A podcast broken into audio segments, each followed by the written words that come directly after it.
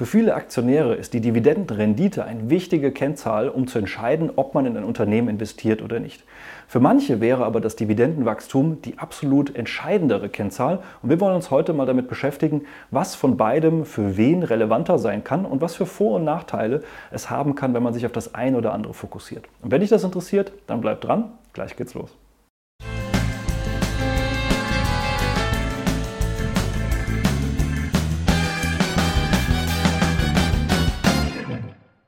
Hallo und herzlich willkommen auf meinem Kanal. Mein Name ist Maximilian Gamperling und wir sprechen heute mal darüber, ob es sinnvoller für dich sein kann, auf Dividendenrendite oder auf das Dividendenwachstum einer Aktie zu achten, was die Unterschiede sind, was die Vor- und Nachteile sind und was es vielleicht noch zu beachten gilt, was viele bei diesem Vergleich oder dieser Betrachtung bisher noch nicht so sehr betrachtet haben. Bevor wir uns jetzt mal genauer und tiefer damit beschäftigen, was für wen sinnvoller sein kann, erstmal noch so ein paar grundlegende Erklärungen dazu, was ist denn eigentlich die Dividendenrendite, was ist das Dividendenwachstum denn im Kern? Denn auch da gibt es manchmal durchaus ein paar Missverständnisse, mit denen wir jetzt erstmal aufräumen wollen.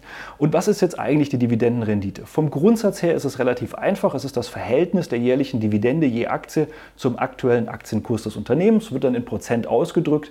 Und im Prinzip ist es so, es wird ein gewisser Nicht-Prozentsatz ausgeschüttet, ganz wichtig, sondern es wird ein gewisser Betrag je Aktie ausgeschüttet. Also das Unternehmen schüttet zum Beispiel 2,50 Euro je Aktie aus und bei dem entsprechenden Aktienkurs ist das eben dann eine Dividendenrendite von 2, 3, 4 Prozent.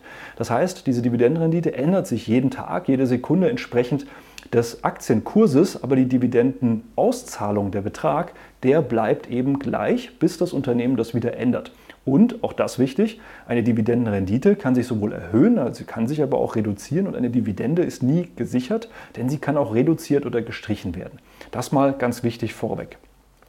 Die Berechnung der Dividendenrendite ist dann eben genau das. Das heißt, man berechnet die jährliche Dividende je Aktie durch den aktuellen Kurs.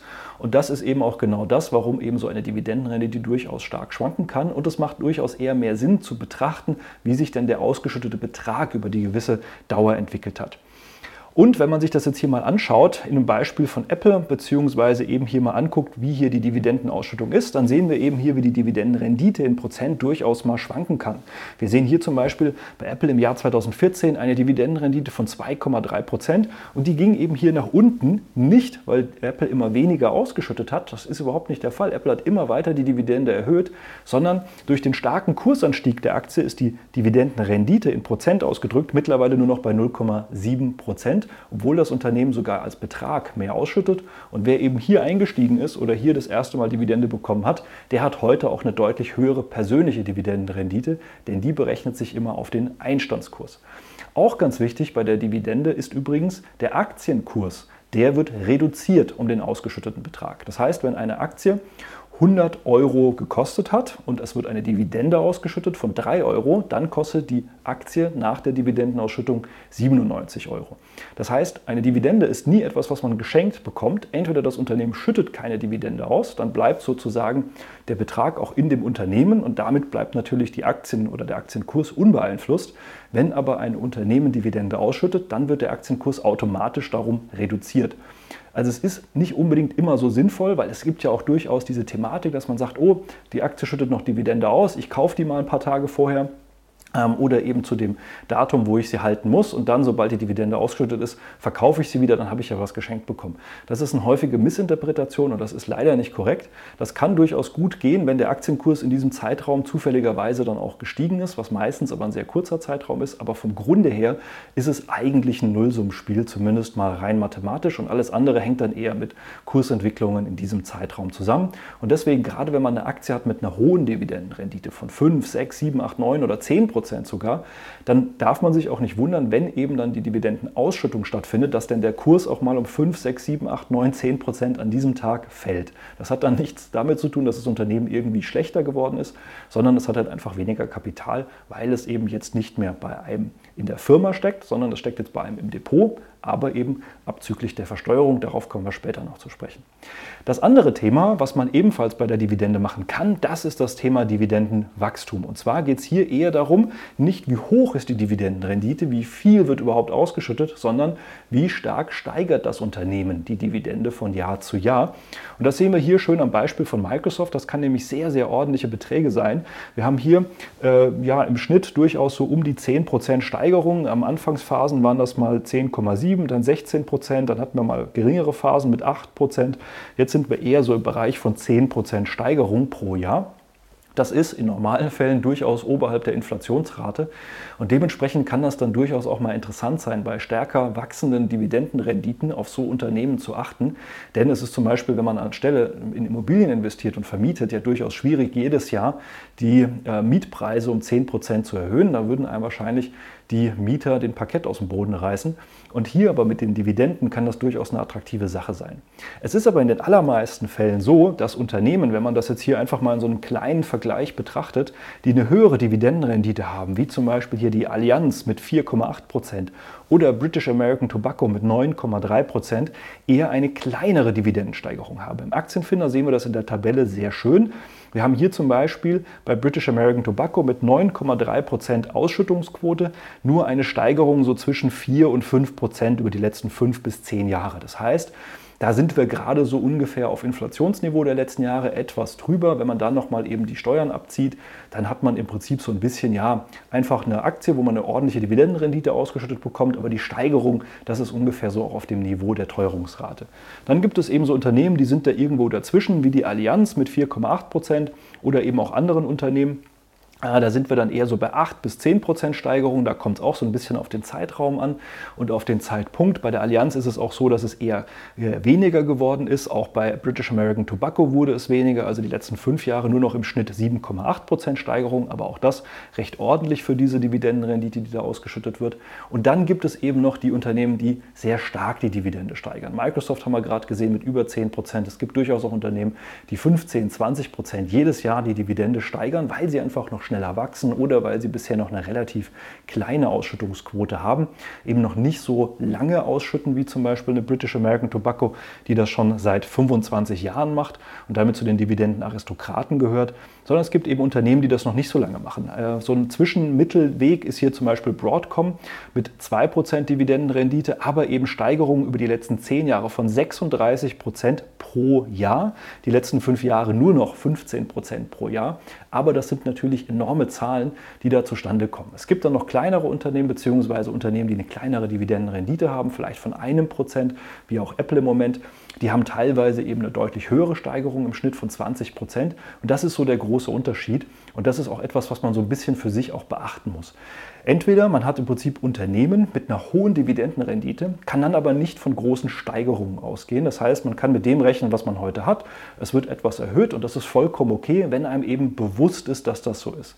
Wenn man dann aber eben ein Unternehmen hat mit einer hohen Dividendenrendite und auch noch erwartet, dass Kurs und Dividende stark wachsen, dann hat man wahrscheinlich in das Falsche investiert.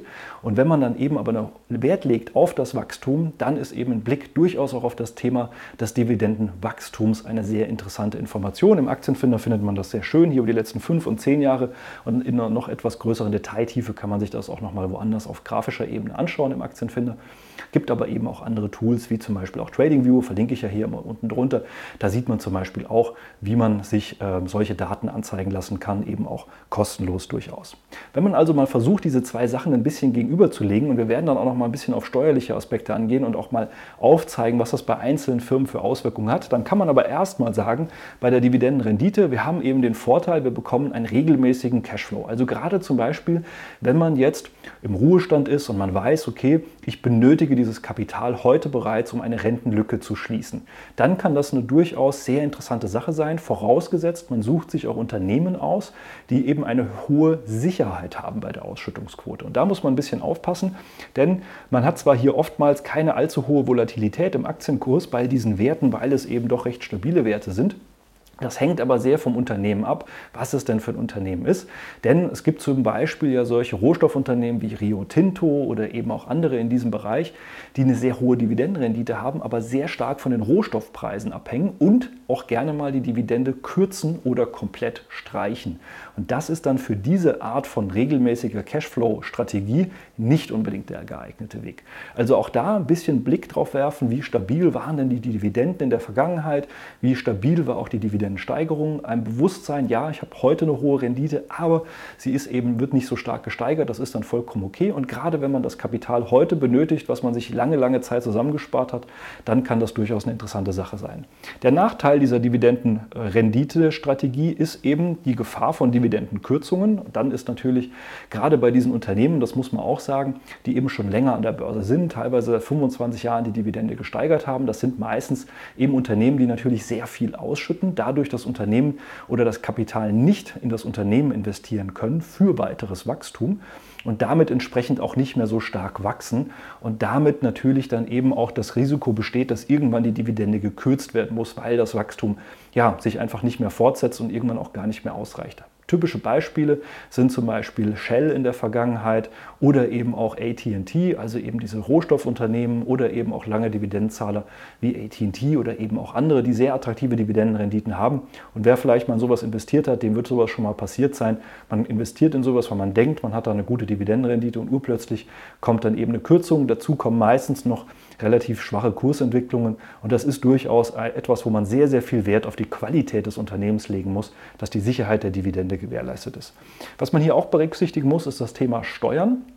Denn natürlich, sobald die Dividende ausgeschüttet wird, muss ich ja Abgeltungssteuer abführen, zumindest mal hier in Deutschland. Ich kann jetzt nicht für jedes Land sprechen. Äh, das heißt Abgeltungssteuer und Solidaritätszuschlag, eventuell auch Kirchensteuer, je nachdem, ob du da in der Kirche noch gemeldet bist oder nicht. Und dementsprechend, sobald du das ausgezahlt bekommst, ist sozusagen direkt ein Teil beim Finanzamt. Wenn du jetzt sagst, für dich, naja, es ist schön, eine Dividende zu bekommen, aber ich brauche sie nicht, ich würde das Geld der Dividende sowieso wieder reinvestieren in dieses Unternehmen, dann bekommst du etwas ausgeschüttet und kannst gerade mal noch so 70, 75 Prozent wieder reinvestieren in das Unternehmen. Da wäre es doch geschickter, das Unternehmen behält das Geld gleich in sich, wächst ohnehin stärker und da macht dann tatsächlich das Dividendenwachstum mehr Sinn. Das ist etwas, was man ganz per se sagen kann. Wer sozusagen das Kapital heute benötigt oder auch einfach möchte und möchte diesen regelmäßigen Cashflow, der kann durchaus auf eine höhere Dividendenrendite schauen. Wer jedoch eben eher sagt, ich brauche das Kapital heute nicht, das ist eher etwas vielleicht für die Zukunft. Ich habe heute noch ein Einkommen oder ich kann heute noch ganz gut von dem leben, was ich auch als Rente bekomme, was auch immer. Aber wer weiß, wie es in der Zukunft ist, dann gibt es eben durchaus diese Dividendenwachstumsstrategie, die eben etwas steueroptimiert auch ist, weil wir da einfach heute noch nicht so viel Dividende ausgeschüttet bekommen, dementsprechend auch einen kleineren Steuerbetrag zahlen. Und ich werde gleich auch mal zeigen, ab welchem Zeitpunkt das ungefähr denn sinnvoll ist von so einem Betrachtungszeitraum. Da zeige ich gleich mal noch eine äh, Grafik, die wir berechnet haben. Und man kann durchaus damit auch langfristig eine höhere persönliche Dividendenrendite erzielen. Weil es ist einfach so, wenn ein Unternehmen heute zwar bereits 4% ausschüttet, das aber eben nur um 4% pro Jahr steigert, was ja durchaus immer noch recht ordentlich ist, dann kann das durchaus mal überholt werden von einem Unternehmen, was eben nur 1% heute ausschüttet, aber eben es um 12 oder 15% steigert. Das heißt, später bekomme ich auf mein ursprünglich eingezahltes Kapital vielleicht viel mehr und damit kann ich später nach vielleicht 15, 20 Jahren Jahren hiermit eine deutlich höhere persönliche Dividendenrendite erzielen, habe anfangs sogar den besseren steuerlichen Effekt und habe höchstwahrscheinlich sogar noch die bessere Kursentwicklung. Aber das macht nur dann Sinn, wenn ich das Geld heute natürlich nicht brauche, weil ansonsten bekomme ich hier einfach viel zu wenig ausgezahlt. Das Thema mehr Kursgewinn möglich, darauf kommen wir nämlich gleich noch zu sprechen. Es ist auch ein gutes Zeichen von Unternehmensgesundheit, wenn ein Unternehmen sehr stark die Dividende steigern kann. Das zeigt ja auch, dass sie noch die Möglichkeit dazu hat und dass sie eben stark genug wächst. Aber eben dieser regelmäßige Cashflow als Nachteil, der ist definitiv da. Wenn wir uns jetzt mal so ein paar Unternehmen im Vergleich anschauen, und zwar gucken wir uns jetzt hier im Aktienfinder mal an, den Total Return. Das heißt, wie hätte sich denn das, ähm, das Investment entwickelt, wenn ich denn sozusagen den Kurs plus die Dividende betrachte und nicht nur die Kursentwicklung. Und da schauen wir uns jetzt mal Unternehmen an, wie hier zum Beispiel ganz unten, das ist die Allianz. Dann haben wir hier in der Mitte Unternehmen wie eben äh, Alimentation Couchetard und Rollins, beides Unternehmen, die ich eben auch hier schon mal auf dem Kanal besprochen habe, eher unbekanntere Unternehmen, die aber durchaus sehr ordentliche Kombinationen haben aus Dividendenrendite und Dividendenwachstum. Kann man sich also gerne mal angucken. Für Videos verlinke ich eben auch zu beiden hier im Video. Und wir haben hier auch Old Dominion Freightline, Unternehmen mit recht geringer Dividendenrendite, habe ich auch schon mal eine Aktienanalyse zu gemacht. Verlinke ich ebenfalls gerne mal hierzu, aber eben einer sehr ordentlichen Dividendensteigerung. Und was wir hier eben sehen, ist auch nochmal eine sehr ordentliche Kurssteigerung. Es ist also so, das muss man durchaus sagen, diese Kombination aus Kurswachstum und Dividendenwachstum, wenn man das in der Gesamtperformance vergleicht, die schlägt in den allermeisten Fällen, zumindest wenn man eben auch qualitativ hochwertige Kriterien bei der Unternehmensauswahl anlegt, die schlägt dann eben diese Dividendenrendite, weil das ist zwar gut, wenn man eben eine Ausschüttung bekommen möchte und das Geld braucht, aber in der Gesamtperformance hält das Ganze nicht so mit. Und das ist jetzt nur ein Beispiel mit der Allianz, was wir aber auch gleich bei anderen Dingen sehen werden. Ich will aber kurz noch bei der Allianz bleiben, um dieses Beispiel nochmal zu zeigen, weil das ganz schön ist. Wir haben nämlich hier in Schwarz nur diese Kursentwicklung zu sehen. Und da sehen wir, hätte sich die Allianz aufs Jahr gerade mal mit knapp 5% seit 2004 äh, entwickelt. Also jetzt um die 20 Jahre, in den letzten 20 Jahren um die 5% pro Jahr. Reine Kursentwicklung, was ja ganz ordentlich ist. Die wirkliche Rendite bei der Allianz, die kommt dann nochmal on top, eben durch die Dividende. Damit hätte man nämlich heute eine persönliche Dividendenrendite von 12,3 Prozent und hätte eben natürlich eine deutlich höhere Gesamtperformance. Das heißt, solche Unternehmen, solche Dividendenrendite-Entscheidungen könnten durchaus sehr ähm, profitabel sein und sehr respektabel, wie wir hier bei der Allianz auch sehen. Aber sie können natürlich vielleicht nicht immer ganz so gut sich entwickeln, wie zum Beispiel diese Total Performance, also die Gesamtperformance-Entwicklung und der Vergleich, den man da macht. Was ich damit sagen will, ist, es ist nicht unbedingt falsch, in solche Unternehmen zu investieren. Man muss einfach nur wissen, in was man da investiert, dass man eben auch auf die Qualität des Unternehmens und die Möglichkeit zur weiteren Dividendensteigerung achtet. Man muss dann aber auch einfach für sich klar in Kauf nehmen, dass das dann eben auch mal lange Phasen hat, in dem im Depot vielleicht mal nicht so viel vorangeht und man sich eher mehr an der Dividendenrendite erfreut.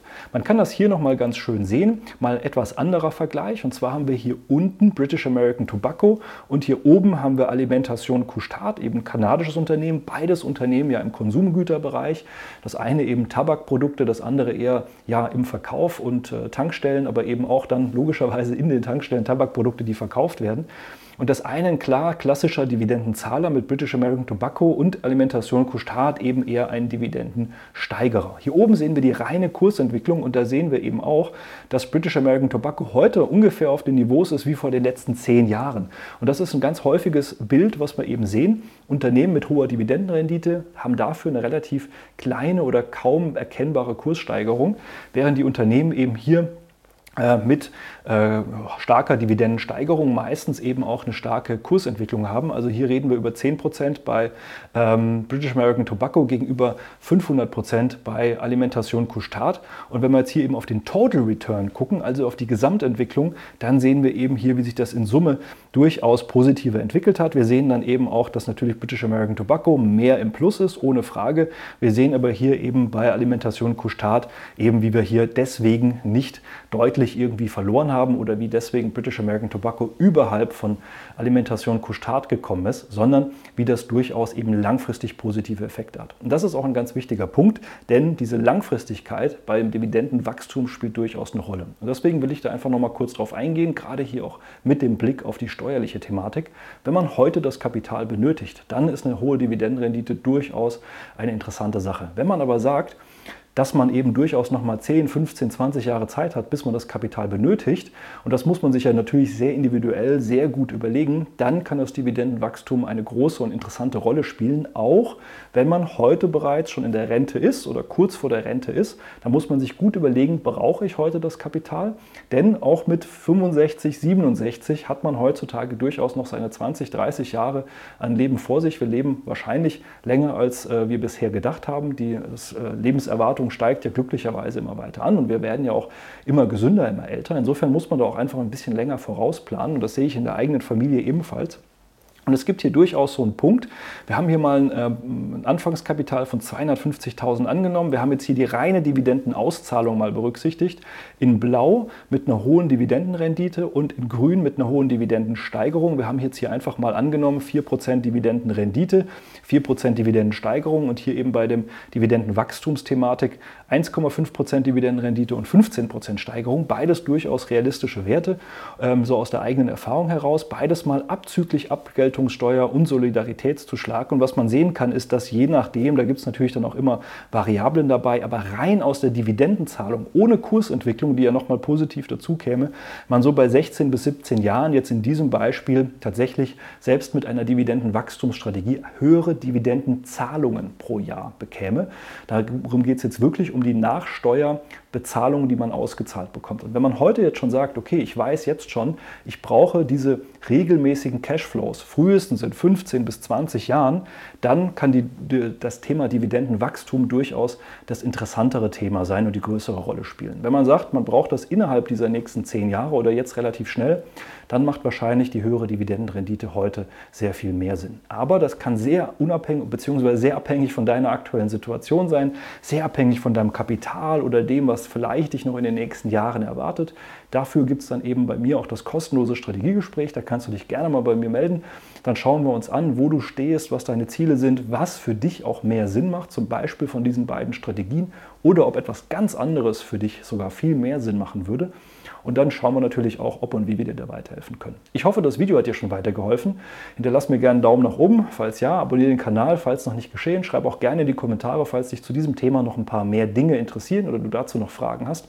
Ansonsten wünsche ich dir viel Erfolg an der Börse, egal mit welcher Strategie und wir sehen uns im nächsten Video wieder. Mach's gut, bis dahin. Ciao.